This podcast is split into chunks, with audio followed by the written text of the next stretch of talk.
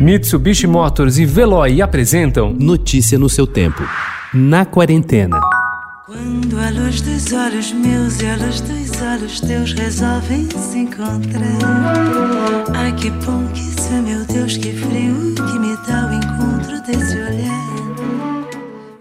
As Helenas, personagens emblemáticas do autor Manuel Carlos, são as mocinhas não perfeitas e sem maniqueísmo, expondo suas vidas em longas cenas que vão fundo nos dramas humanos, passadas nas ruas nobres do Leblon, no Rio.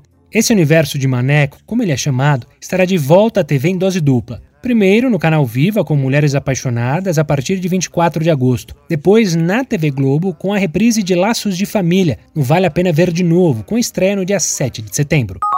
Come work with us. We need more young people. Don't you think that a legitimate marketing firm should remain ethical? Organized crime, stalking, intimidation. There are dark forces endangering Europe. Destroying the images of companies and individuals.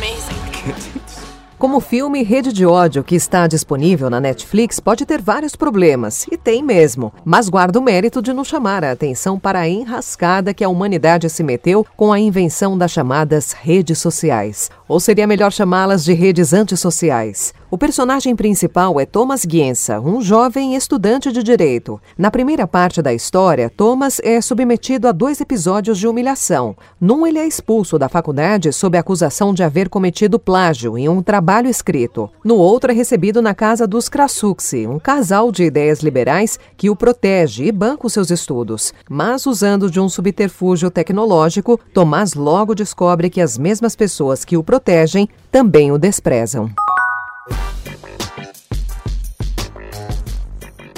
Nas últimas semanas vinham pipocando informações esparsas sobre a 44ª Mostra de Cinema em São Paulo. O maior evento de cinema da cidade, talvez do Brasil, está confirmado para o período de 22 de outubro a 4 de novembro. Mas agora uma nota oficial informa que por conta da pandemia, os títulos selecionados serão exibidos remotamente, no streaming, por meio de uma plataforma exclusiva realizada pela empresa Festival Scope Shift 72. A empresa também é responsável pelas plataformas dos festivais de Toronto e Tribeca e também pelo mercado de Cannes. A mostra também terá sessões presenciais no Drive-In Petra Belas Artes no Memorial da América Latina.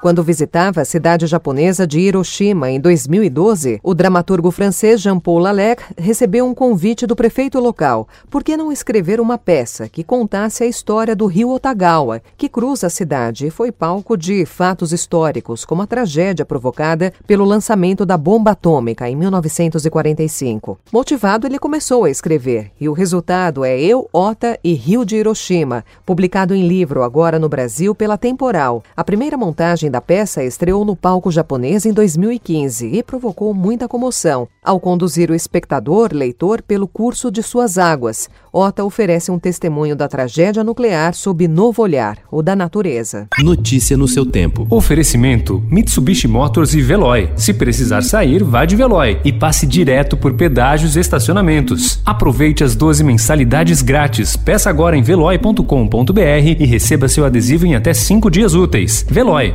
piscou, passou.